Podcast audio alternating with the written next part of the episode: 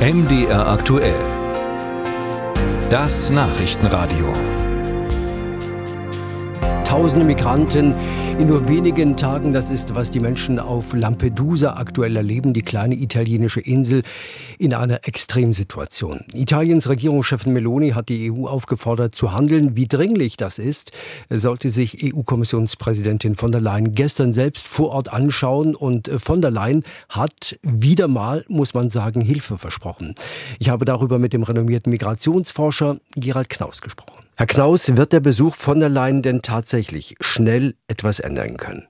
Also die Kommissionspräsidentin hat ihren Zehn-Punkte-Plan präsentiert. Wenn ich mir den ansehe, dann ist das ein Ausdruck von ja, Verzweiflung, aber auch Ideenlosigkeit. Denn da sind all die gleichen Ideen drin, die wir in den unzähligen fünf oder zehn oder zwanzig Punkte Plänen der Kommission in den letzten Jahren schon gesehen haben. Ich, ich bin auch ehrlich gesagt nicht ganz sicher, warum sie nach Lampedusa gefahren ist, denn die Lösung dieses Problems äh, liegt ja nicht auf dieser Insel. Die ist natürlich klein. Wenn da ein paar tausend Menschen ankommen, ist die Insel überfordert.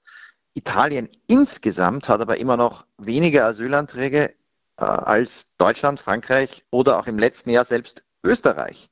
Also wenn man die Menschen, und das passiert ja jetzt auch schon längst wieder, von Lampedusa aufs Festland bringt, ist dieses sichtbare Problem der Versorgung dieser Menschen äh, leicht zu lösen. Die entscheidende Frage ist, welche Art von Politik führt dazu, dass die Menschen nicht mehr in die Boote steigen? Und die Antwort darauf sollte die Kommissionspräsidentin mit äh, Menschen, die bereit sind, klar zu benennen, was scheitert und was gelingt, lieber in ihrem Büro in Brüssel intensiv besprechen. In Lampedusa findet sie die Lösung dazu wahrscheinlich nicht. Hm. Bei diesem Zehn-Punkte-Plan, da ist mit drin, die EU-Außengrenzen stark überwachen, Migranten auf andere Staaten in der Union verteilen, schnelle Rückführung organisieren, wenn Migranten keine Chance auf Asylrecht haben, etc. pp.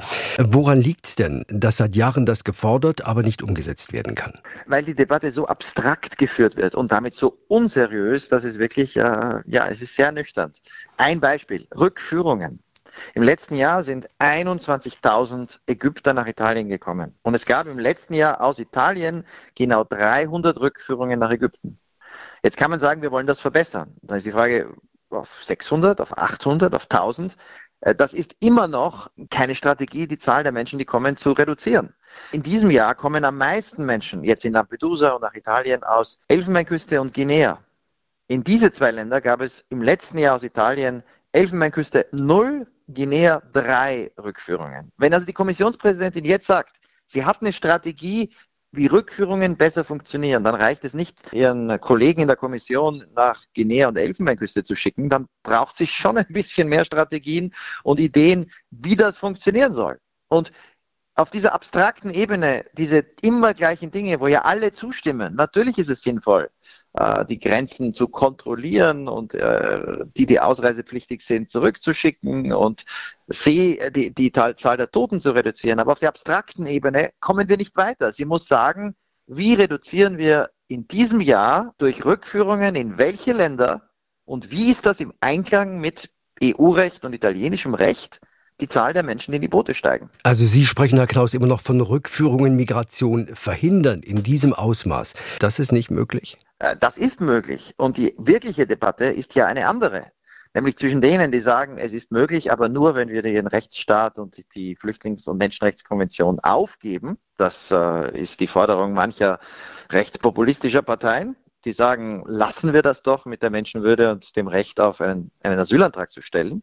Und denen, die sagen, und dazu gehöre ich, äh, wir müssen uns anstrengen, aber es ist möglich, durch Rückführungen nach Stichtagen in relativ kurzer Zeit irreguläre Migration drastisch zu reduzieren, ohne die Menschenrechte zu verletzen.